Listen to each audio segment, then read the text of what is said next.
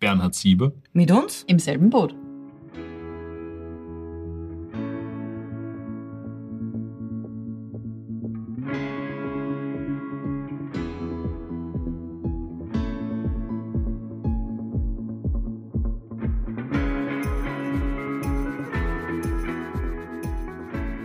Hi Kathi. Hi Yassi. Hi Bernie. Hallo Mädels. Hallo. Wie geht's dir? Bestens, ich bin mit Fokade ausgestattet, also kann. Schön, dass du heute da bist. Um die Stimme schon ein bisschen einzustimmen. Ja, ja, also Fokade ölt und die Dehnungsübungen entspannen den Nacken und jetzt kann's losgehen. Sehr gut. Ja, wir starten auch gleich mit einer Hörerfrage. In unserer letzten Folge haben wir nämlich einen Geruch besprochen. Den Geruch des Riegens. Den Geruch des Regens. Ja, weißt du, wie man das nennt? Hält's mal weiter, bitte. Wir helfen dir gerne weiter. Das ist Petrichor. Ah ja. Ja, und wir hatten eine Frage. Und zwar, Ob man den in der Stadt auch riechen kann. ob man den in der Stadt auch riechen kann. Und da muss ich sagen, den nimmt man in der Stadt eher nicht so wahr, weil in der Stadt äh, sehr viel Asphalt ist und die, den Duft, den man wahrnimmt, das Petrichor, das riecht man deshalb, weil die Lebewesen die bestimmten Chemikalien ausstoßen und wenn, damit sie heiße oder trockene Wetterperioden besser überstehen können. Und äh, den Geruch, den man in der Stadt wahrnimmt, das ist eher der Geruch des Ozons. Also ein Sauerstoffmolekül O3. O3. Genau. Also somit hätten wir schon die Frage unseres Hörers Beantwortet. beantwortet. Und jetzt können wir starten. Jetzt können wir starten Los geht's. mit unserem Stargast. Mit unserem Stargast. Ja, was hat denn der Stargast eigentlich so gemacht, damit er unser Star ist heute? Das ist eine gute Frage. Ja, wir haben dich eingeladen, weil wir über das Element Wasser gesprochen haben und uns auch näher damit auseinandersetzen wollen. Und du hast ja Wasser vermutlich ganz anders erlebt, als es der Normalbürger, die Normalbürgerin machen würde. Wir waschen uns, wir schmeißen uns in den Pool, schmeißen uns ins Meer, in den Teich, in den See. Und das hast du auch getan, aber du hast dich auch in Flüssen ja, durchaus. bewegt, auch in größeren Gewässern. Also was hast du gemacht? Also ich war bis vor einem Jahr im Profisport im Rudern und habe mich dort eigentlich vordergründig am Wasser bewegt. Muss dazu sagen, ich war nie die Wasserratte, die gern im Wasser war. Hat vielleicht damit zu tun, dass ich als kleines Kind bis ins Alter von fünf oder sechs Jahren gar nicht ins Wasser habe dürfen, weil ich so Probleme mit meinem, mit meinem Trommelfell hatte und mit meinen Oh. Mittelohren und immer Mittelohrentzündung hatte. Und damit auch erst mit fünf, sechs Jahren schwimmen, sagen wir mal, gelernt habe, wenn man das so nennen kann, eher äh, mutwillig dazu gezwungen wurde, äh, mich dann doch irgendwie im Wasser auch fortzubewegen und habe dann eben mit zwölf Jahren das Ruderboot entdeckt und habe kennengelernt, dass es da auch eine Möglichkeit gibt, sich auf dem Wasser fortzubewegen und das fürs Element Wasser auch noch sehr, sehr schnell, weil Wasser ja eigentlich ein für uns Menschen sehr langsames Element ist. Also sich im Wasser fortzubewegen, Stopp, das stopp, stopp. geht Element eigentlich nicht ist. Wasser nicht. Okay. Chemikerin? Kein, kein Element, bitte, Wasser ist kein Element. Das war bei den alten Griechen so. Ja, das, das muss man kurz klarstellen. Da war ja Feuer, Wasser, Erde, Luft. Ja, Wasser ist kein Element. okay, ihr klärt mich auf, worauf habe ich mich fortbewegt? Naja, auf vielen einzelnen Wassermolekülen. So wäre es, glaube ich, besser formuliert. Sagt zwar keiner, aber. Und Schmutz. Und, Schmutz. Und Dreck. und Sand. und Tieren und, sonstigen Dingen. Und Pipi. Ja, im Alltag sagt man schon, es ist das Element Wasser, aber eigentlich geht das auf die alten Griechen zurück und ist nicht mehr aktuell. Also, wir halten fest, unser Star, der Bernhard Sieber, hat früh gelernt, sich auf dem Wasser vorzubewegen. Hattest du auch eigentlich irgendwann mal Angst vor Wasser? Also, wenn du sagst, du hast spät erst Begonnen? begonnen, dich dem Wasser positiv zu widmen, hattest du auch so Angst, Gefühl? Also Angst direkt würde ich es nicht sagen. Ich gebe zu, es ist immer noch die Konfrontation mit großen Fischen im Wasser, egal ob Molekül oder Element, so stehen. Die, die, diese Begegnung, die, die hat was Besonderes für mich und ich bin auch niemand, der, der viel Urlaub am Meer gemacht hat bisher und somit auch irgendwie so diese, dieses Konfrontiertsein mit Fischen und Haien und, und, und Ähnlichem, was da so herumschwimmt. Äh, da ist ein Respekt da, würde ich sagen. Aber kein negatives Erlebnis, einfach nur Respekt. Oder hattest Nein. du da schon ein Erlebnis mit irgendeinem großen Fisch? Also ob man einen Tauchgang mit, ich weiß nicht, zehn Jahren in der Lobau in Wien und die Konfrontation mit einem eineinhalb Meter Wels als, als prägend bezeichnen kann, das weiß ich nicht. Aber das ist vielleicht nichts, was unbedingt äh, positiv in Erinnerung geblieben ist, jetzt im Nachhinein halb so schlimm. Aber ich selbst bin jetzt nie irgendwo nahe dem Ertrinken gewesen. Okay. Äh, vielleicht ein einziges Mal, doch. Okay. im Urlaub in Osttirol in einem Badeteich wollte ich auftauchen und dann ist in dem Moment ein Schlauchboot über meinen Kopf gefahren und mich wieder runtergedrückt. Möglicherweise ein negatives Erlebnis. Okay. Aber es hat dich nicht davon abgehalten, dich weiter dem Wasser zu widmen oder dich auf dem Wasser fortzubewegen. Na, ganz im Gegenteil. Ich habe mich dann entschlossen, ich wechsle die Seiten und setze mich ins Boot äh, und, und habe sozusagen... und fährst dann gewandert auf den Kopf. Ja, hoffentlich nicht ist, äh, vielleicht jetzt an, an so prominenter Stelle auch mal aussprechen zu dürfen, ein ganz, ganz großes Problem auf der Trainingsstrecke, wo ich auch meine ganze Karriere über trainiert habe, auf der neuen Donau, die eigentlich dem Rudern gewidmet ist, äh, mit Abgrenzung von Bojenketten zum Ufer. Und wir doch immer wieder das Problem gehabt haben, dass dort auch Schwimmer halt schwimmen und nicht Rücksicht drauf nehmen. Und wir im Ruderboden, das ist vielleicht ganz interessant, rückwärts fahren. Wir sehen ja nicht, wo wir hinfahren. Also wir fahren ja immer mit dem Rücken zur Fahrtrichtung. Und, und da ist es immer wieder schon zu ganz brenzlichen Situationen gekommen. Und wir müssen dann sagen, ja, wir passen so gut geht's, äh, wie es geht auf. Aber wenn was passiert, ist das einfach sehr, sehr kritisch. Weil, wie schon gesagt, das Ruderboot ist ein sehr schnelles Fahrzeug am Wasser. Also wir fahren da in der vollen Geschwindigkeit 20, 25 km/h und das am Wasser, Also wenn so schnell. sich, sich 200, 300 Kilo dann auf einen Schwimmer zu bewegen. Rückwärts. Rückwärts. Rückwärts. Mit Rudern und mit, mit Schrauben, die am Boot drauf sind. Und das zu wie viel wart ihr da immer im Boot? Also zu wie viel bist du dann immer unterwegs gewesen? Ich war unterwegs vom Einer bis zum Achter in allen Klassen. Also die Zwischenstufen sind dann noch der Zweier und der Vierer. Gibt, abgesehen vom Einer, gibt's alle Klassen mit zwei Rudern, mit einem Ruder jeweils pro Ruderer. Und ich habe da so ziemlich alle Klassen wettkampftechnisch durch und war aber die meiste Zeit davon im sogenannten Leichtgewichtsdoppel-2 unterwegs. Das heißt, zwei Menschen, jeder zwei Ruder in der Hand.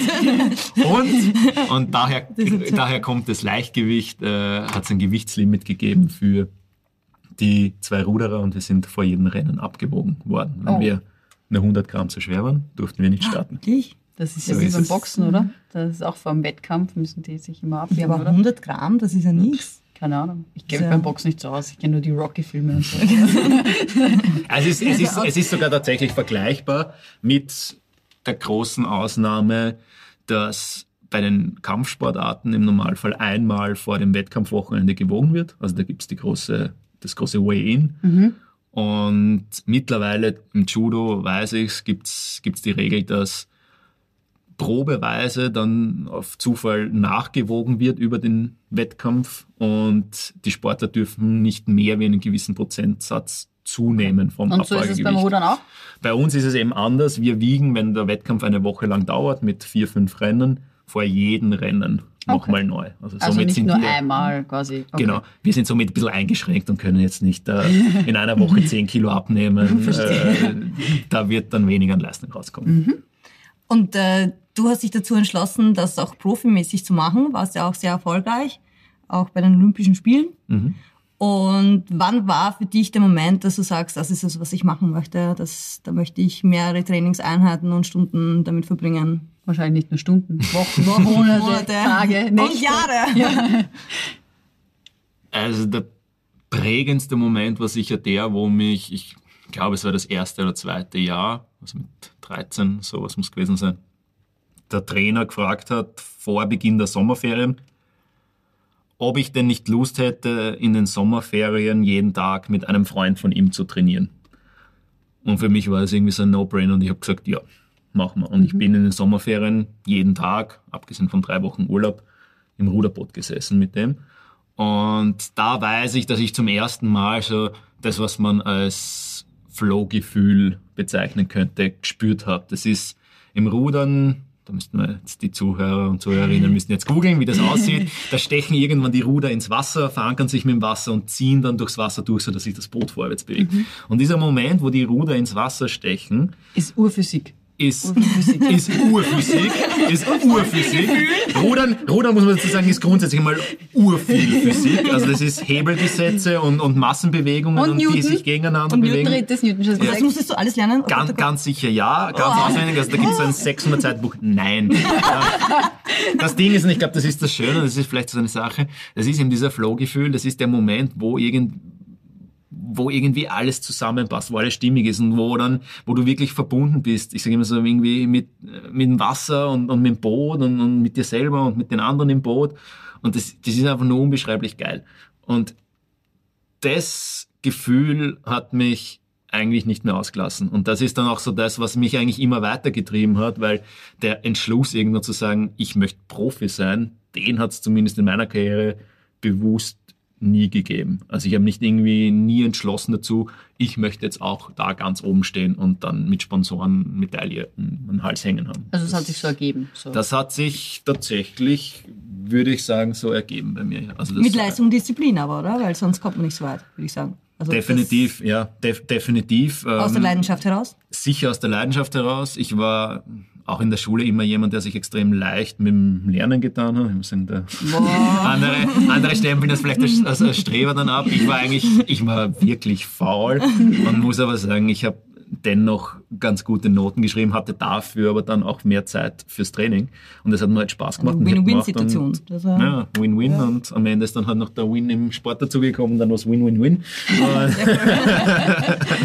Wann bist du denn äh, ganz oben am Podest gestanden? Das erste Mal ganz oben am Podest, das war schon recht bald. Es hat einen Schulencup damals gegeben, den wir, glaube ich, im zweiten Jahr dann sowohl in Wien als auch in Österreich gewonnen gehabt haben. Und die ersten, der erste wirklich größere Erfolg war dann mit 15, glaube ich, was, 15 oder 16, weiß noch in Groningen in Holland bei einer Art Nachwuchs-Europameisterschaft und dort war ich im Einer und habe einen zweiten und einen dritten Platz gemacht und das war dann irgendwie so der Moment, wo auch in Österreich die Trainer und Funktionäre dann zum ersten Mal so gesagt haben, oh, da, da tut sich was. was, der, Cool. der kann vielleicht was und da kommt ein Talent.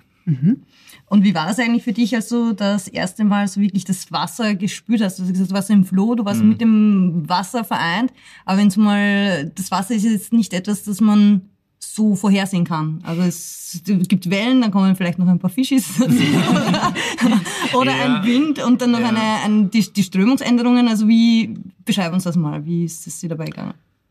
Ja, Wasser, glaube ich, ist ein ganz ein eigenes Element, mit dem wir als, ich sage mal, moderner Mensch eigentlich wenig Kontakt nur noch haben. Es ist irgendwie sehr vieles, mit dem wir in Beziehung gehen, versuchen wir irgendwie linear zu beeinflussen oder versuchen es irgendwie so runterzubrechen, dass es irgendwie linear steuerbar wird. Ich greife an, ich gebe eine gewisse Kraft drauf und dann kommt halt linear irgendwann am Ende was raus so verhält sich Wasser halt schlichtweg nicht. Und ich glaube, jeder, der schon einmal vom 3-Meter-Brett an, an Bauchfläche. Bauchfleck gemacht hat, nehmen wir das einmal her. Ich wollte sagen, an, an nicht gut gegangenen Köppler, der weiß, von was ich Das spreche in ja. etwa, dass Wasser auch sehr hart sein kann. Und auf Wasser geschlagen und mit Wasser falsch umgegangen, ist es der größte Gegner, den man haben kann. Wasser, ich sage nur, jetzt ist ein bisschen metaphorisch, aber Wasser, das sich aufstaut und dann irgendwo durchbricht. Jeder weiß, wie zerstörerisch Wasser auch sein kann. Und, und, und Wasser ist halt echt dieses, wer schon einmal geschwommen ist oder ein bisschen sich mit Schwimmen beschäftigt hat, der weiß, wie man sich in etwa verhält da drinnen, dass auch was weiterkommt, dass man das, das ins Fließen kommt. Und im Rudern ist es ganz, ganz ähnlich. Also das ist so, ich beschreibe es sehr gern mit einer Kraulbewegung, wo man, wo man ansetzt und durchzieht und dann mal Kontakt zum Wasser herstellt und dann eigentlich mit dem Wasser gemeinsam diesen Widerstand erzeugt.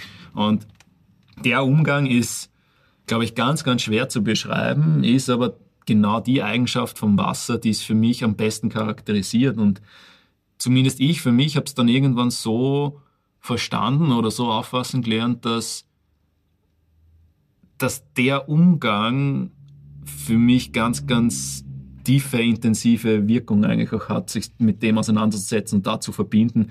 Irgendwie auch eine, nennen wir es mal jetzt vielleicht sehr spirituell, so eine Art, äh, irgendwo eine heilende Wirkung, weil es gut tut, im Wasser zu sein und, und sich mit im, im Wasser zu bewegen. Ich glaube auch, das ist zumindest meine Hypothese, dass es irgendwas damit zu tun haben kann, dass wir selber auch aus fast 80 Prozent Wasser bestehen und dass das dann So vielleicht viele irgendwie-. Also würdest du sagen, dass viele, das El nicht Element, oh, äh, das Wasser, die Moleküle. die Moleküle, sorry, oder dieses Medium Wasser zerdenken? Also dass man, dass man gar kein Gespür mehr für, für dieses Medium bekommt? Jetzt wird's wirklich Das philosophisch. Aber ja, möglicherweise. Ich glaube, wir zerdenken sehr, sehr vieles. Ähm, und das ist auch gut so. Wir verstehen extrem viel als Menschen. Aber es fehlt vielleicht immer wieder mal äh, auch auf die Zusammenhänge zu blicken. Und ich glaube, das Wasser wirklich zu verstehen am Ende, wie das funktioniert, dass man da das Ruderblatt durchzieht, da gibt's ganz viel Messtechnik und ganz viel Wissenschaft dazu. Aber am Ende ist es ein Gefühl. Und am Ende wird dir jeder Ruderer der das schon mal gespürt hat, irgendwie in einem, in einem Gefühl verpacken, von diesem langsam Anpacken, Verbindung herstellen, durchziehen, sich wieder lösen und treiben lassen und gleiten lassen am Wasser. Und das ist, Gut, sollten wir vielleicht Ja. auch Ich mal ausprobieren. Ich glaube, wir, wir drehen unsere nächste Folge im Ruderboot. Ja, ich, ich weiß nicht, ich glaube, ich hatte ein bisschen ein Problem damit, nicht zu wissen, wo ich hinfahre. Ich glaube, dieses Gefühl muss man auch loswerden, oder? Dass man mit, mit Rücken voran Ja. sich fortbewegt. Das ist Ja. auch eine... also ich mache mittlerweile, Okay. seitdem ich, seitdem ich nicht mehr im Leistungssport unterwegs bin, auch Workshops in der Teamentwicklung und lade Team tatsächlich, Teams tatsächlich ein, ins selbe Boot ein zu stellen. Wir sind schon zwei. Ja, ja, ja, ihr kommt eine andere Macht. das. Ja, genau, genau, das ist es. Und, und abgesehen von dem, wie sich ein Team irgendwie zusammenfindet am Wasser, ist aber genau dieses Momentum eigentlich sehr schnell zu erleben. Und, und das ist immer wieder spannend im Ruderboot. Gut, und dann sitzt man da zu zweit bis zu acht im Boot. Das äh, Wasser ist ein bisschen unruhig und platsch. Durchaus. Ja. Wie oft bist du denn aus dem Boot gefallen? Wie oft? Also, Und es war zu, zum, zum Glück nicht zu oft. Also es ist jetzt nicht irgendwie so wie beim Lernen vom Fahrradfahren, dass man da unzählige Male umfällt, bis man es dann irgendwann schafft. Tut man das? Ja. Ist das so? Nein, Ich bin Kathi noch jung. du nicht, ich weiß nicht, wie er Fahrradfahren lernt, Leute. aber Ich weiß nicht. Ähm, nein, aber das erste Mal kann ich mich tatsächlich dran erinnern. Ich habe ja erwähnt, dass ich irgendwie den, im, im Sommer da dann die Möglichkeit hatte, jeden Tag im Ruderboot zu trainieren mit jemandem. Und er hat mir dann gesagt, ich schaue schon. Also wir waren in zwei Einern nebeneinander unterwegs. Das war noch die, das Alter, wo die Trainer im, im Boot mitgekommen sind. Und er sagt, er schaut schon. Und In irgendwann einem geht's- separaten Boot. Genau. Okay. Und er sagt halt, ich schaue schon und dumm, stehe ich im Badesteg von der alten Donau. Und ja, das war's dann. Schock, Ruder losgelassen und umgekippt. Also es ist natürlich, je kleiner das Boot, umso leichter reinzufallen. Und es hat dann noch ein oder andere, das ein oder andere Hoppala über die Karriere gegeben, sagen wir es mal so. Okay. Aber ist man in dem Boot angeschnallt? Nein, oder? Also man fliegt da einfach raus und kann sich dann da selbst befreien, oder? Ja, also im Rennruderboot ist es so, dass die Schuhe fix im Boot montiert sind, aber es dermaßen viele Vorschriften gibt, wie so ein Ruderboot konstruiert ist, damit es einfach absolut leicht ist, rauszukommen. Also man hat zum Beispiel dann eine, eine Schlaufe, wo alle Schuhbänder, die mit Kletter zu sind, ähm, aufziehen kann. Es ist die Ferse festgebunden, so dass die ähm, hängen bleibt und der Fuß aus dem Schuh rausrutscht. Also da ist man sehr, sehr schnell Okay. heraus. Ich habe immer die Panik, wenn ich in so einem Boot sitze, zum Beispiel in so einem Kajak, wir haben das mal mit der Schule gemacht, dass man da umdreht und dann einfach nicht mehr rauskommt. Also Das kann ist im Ruderboot eben nicht Das passieren. ist diese große Panik, die ich zum Beispiel gegenüber Bootfahren habe, dass man da einfach in so drinnen sitzt und dann einfach nicht rauskommt. Ich weiß nicht. Aber im Ruderboot ist ja das ein bisschen anders. Ist anders. Aber- aber also wenn das können wir dann- ruhig mal ausprobieren. Kann man mal Ja. ausprobieren. ja, also schon langsam, alleine nur so wie er es erzählt, packt mich schon die Leidenschaft, auch das Rudern zu lernen. Und äh, wenn man dann jetzt so im, im Wasser drinnen ist. ähm, Auf dem ist es, Wasser ist, oder? Na, im Wasser, so, im wenn er da Wasser? reingeplatscht so, ist. wenn er da ähm, reingeplatscht ist. Wie lange kann jemand, der so oft auf dem Wasser sich bewegt hat und mit dem Wasser zu tun hatte, wie lange kann so jemand eigentlich die Luft anhalten? Das ist eine Hast du das mal getestet? Frage. Nee, ich habe das tatsächlich mal getestet. so und, und zwar habe ich das Experiment gewagt. Äh, Na, sagen wir so, ich habe es gewagt, mich in einen Workshop zu begeben mit dem Chris Redl, seines Zeichens elffacher Weltrekordhalter im Apnoe-Tauchen. Oh, wow. Und Julio. das war während dem Lockdown. Ich habe mit ihm dann gemeinsam so einen Workshop gemacht, wo wir Luftanhalten unter Wasser nicht im Hallenbad, so wie er es normalerweise macht, geübt haben, sondern in der Salatschüssel mit Wasser voll. Und mein erster Tauchgang in der Salatschüssel war dann, ich glaube, eine Minute. Und er garantiert aber über den Workshop von zwei Stunden die Luftanhaltezeit zu verdoppeln. Sage und schreibe bin ich schlussendlich tatsächlich mit zwei Minuten 15, glaube ich, ausgestiegen. Und das war wirklich faszinierend, was es nämlich auch mental bedeutet, Luft anzuhalten oder was, was das eigentlich dann auslöst mental und wie man mit ein paar wenigen mentalen Hacks da die Zeit unheimlich in die Höhe schrauben kann und man drauf kommt, es ist so viel eigentlich nur mentale Blockade. Also der Körper hält mehr aus, als man denkt. Definitiv. Ja. Cool. Ja, und äh, wollen wir noch mal kurz zu deinen Wettkämpfen zurückkommen? Gerne.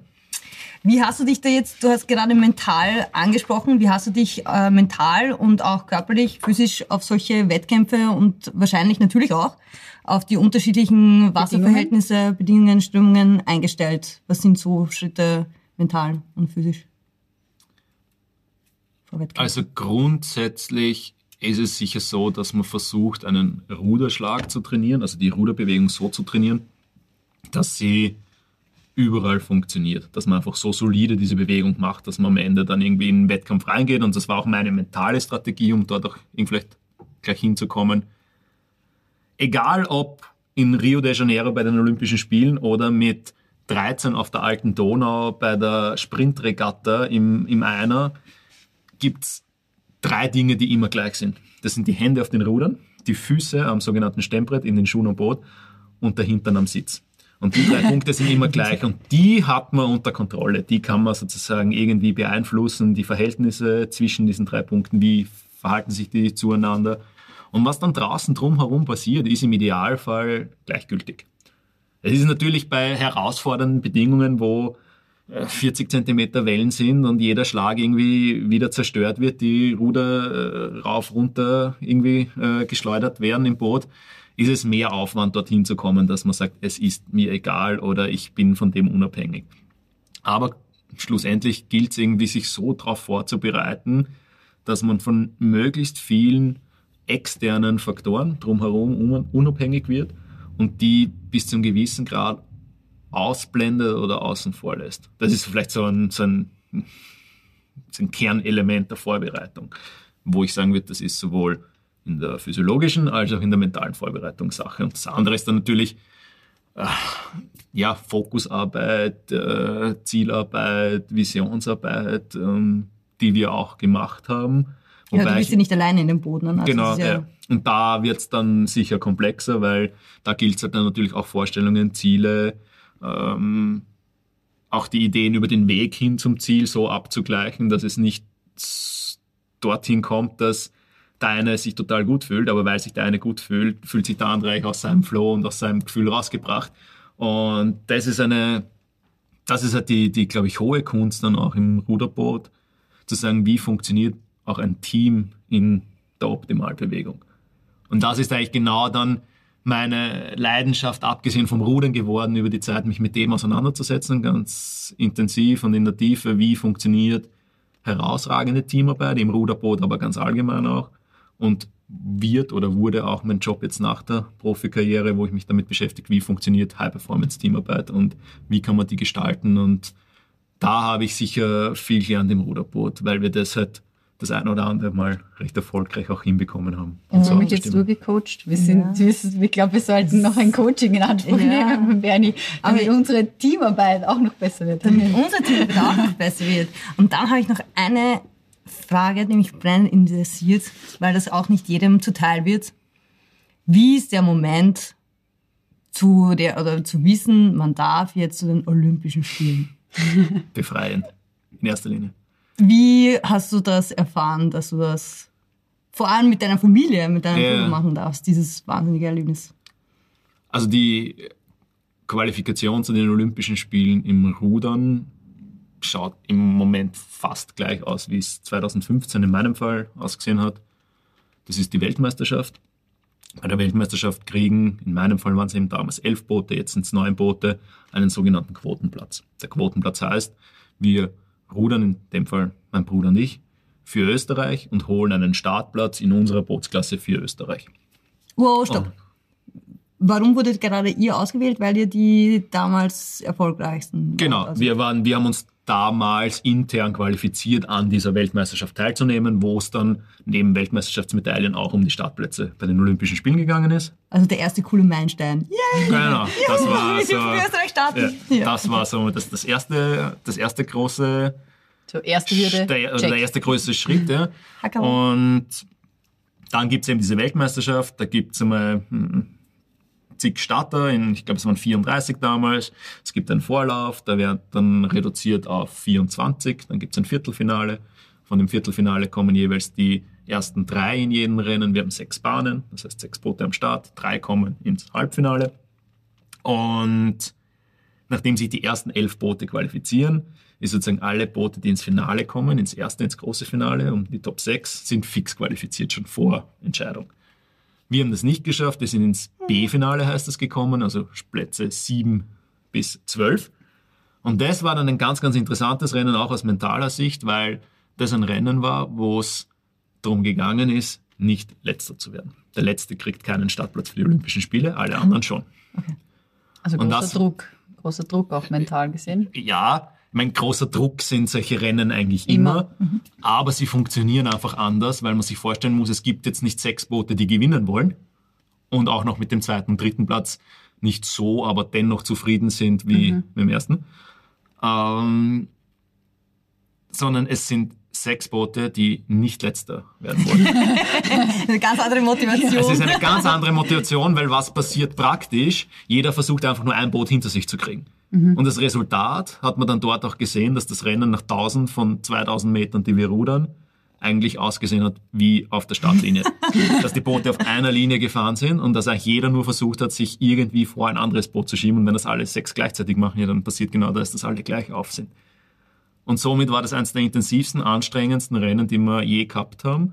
Und irgendwann hatten wir dann so einen grünen Punkt, das waren die zwei irischen Brüder in knatschgrünen Rennanzügen hinter uns. Und ich weiß, ich bin nur noch geruht und habe gesagt, die bleiben hinter uns, die bleiben hinter uns, die bleiben hinter uns. Und im Ziel war es dann somit klar, weil dadurch, dass wir ein Boot hinter uns gesehen haben, haben wir gewusst, wir sind Yes. durch. Und das war halt dann der große Relief. Und dann, ja, natürlich am Ufer Family und Funktionäre und Verbandspräsidenten und vom österreichischen Olympischen Komitee war damals, glaube ich, sogar der Generalsekretär da, der sich aber extrem gefreut hat, weil es neben der Magdi Lobnik, die sich damals qualifiziert hat, nach, ich glaube, zwölf Jahren das erste Ruderboot wieder bei Olympischen Spielen war. Und das ist halt Wow. Ein ziemlicher Schritt gewesen. Und das war in erster Linie in dem Fall einfach befreiend, weil dieser Druck und die Vorbereitung einmal abgefallen ist. Und dann gilt es nur mehr ins Flugzeug zu steigen. Ja, jein, jein. Also ein bisschen Training noch. Ja, ein bisschen, bisschen Training noch und äh, in unserem Fall hat es vor allem noch geheißen, diesen Platz, den wir geholt haben, für Österreich auch noch einmal zu verteidigen, weil das natürlich für Österreich geholt wurde und noch nicht für uns beide als Sportler, sondern wir haben uns dann eigentlich im nächsten Jahr auch noch mal reinqualifizieren müssen in diese zwei Startplätze in dem Boot. Und das haben wir dann gemacht und irgendwann ist es dann ja, hinfliegen, ob es nur hinfliegen ist. Lassen wir jetzt einmal dahingestellt, das ist ja wahrscheinlich dann ein eigener Podcast. Ja, auf jeden Fall großen Respekt. Gratuliere. Dankeschön. Coole Sache. Und du möchtest deine Erfahrungen auch weitertragen an die Jugend. Ganz sicher sogar, ja. Also äh, ich glaube, Rudern ist eine, eine wunderschöne Sportart, wo man lernen kann, wie funktioniert miteinander. Es ist ein unheimlich tolles Umfeld am Wasser, gemeinsam was zu erleben, ins Boot zu steigen, zu rudern. Und ich freue mich eigentlich sehr, dass äh, momentan auch eine große Kampagne vom Wiener Ruderverband läuft, auf rudern.wien. wo Kindern angeboten wird, das auch auszuprobieren, wo Lehrern die Möglichkeit gegeben wird, das im Rahmen von Projekttagen oder anderen Veranstaltungen den Kindern zu ermöglichen. Und ich kann nur sagen, nach meiner Karriere, mir hätte nichts Besseres passieren können und ich glaube, jeder muss das finden, was zu einem passt, aber die Möglichkeit zu nutzen, auszuprobieren, die sollte man ganz sicher nie irgendwie vertun. Okay, also auch erwachsen gewordene, aber Kind gebliebene, die dürfen dann auch mitmachen. Die dürfen natürlich auch mitmachen, ja. Also Yay, wir sind dabei, sind dabei. cool, Dankeschön. Aber ja, dann haben wir noch eine spannende Frage zum Schluss, oder? Wir müssen ja wieder ein bisschen zurück in die Naturwissenschaften. Mhm. Und wir waren ja beim Molekül Wasser, H2O. Sagt vielleicht viel was. Und wir haben jetzt eine ganz spannende Frage an den Bernie, nämlich was wärst du lieber, das Wasserstoffatom oder das Sauerstoffatom? hm.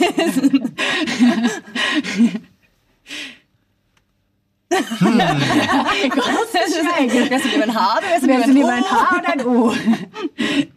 Nein, ich glaube, ich wäre lieber das H, weil da habe ich den zweiten, der mir gleichgesinnt ist und dann bin ich nicht alleine. Oh. Na gut, dann schließen wir unsere Folge wieder mit dem großartigen Zitat von Newton, der schon gesagt hat, was wir wissen, ist ein Tropfen und was wir nicht wissen, ist ein Ozean. Oh yeah.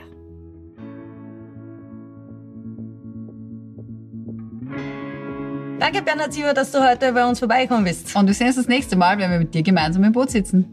Danke, dass ich dabei sein habe dürfen und ich freue mich drauf. Und wenn ihr noch Fragen an Bernhard Sieber habt, dann schreibt uns das auf unseren Social Media Kanälen. Und die Links dazu findet ihr in der Infobox.